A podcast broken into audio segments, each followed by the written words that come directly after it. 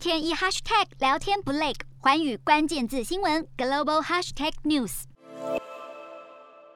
大批搜救人员持续地毯式搜索。中国东方航空一架波音七三七客机，二十一号下午两点十五分，在中国广西梧州市藤县上空失联，经确认已经坠毁。此事故是继二零一零年伊春空难后，时隔十二年发生在中国境内的民航空难。机上搭载乘客一百二十三人，与机组人员九人，救援工作持续，但尚未发现幸存者。空难发生后，中国国家主席习近平要求全力救援。经过连夜搜索，救援人员在现场发现大量飞机残骸，目前也已。已经发现几名罹难者遗体，以及部分烧毁的身份证件与钱包等乘客随身物品，但关键的飞行记录器黑盒子还没有找到。中国民航局表示，这次坠机事故飞机毁损严重，调查难度大，目前还无法清晰判断事故原因，将全力搜集各方证据后进行分析，搜救工作也会持续进行。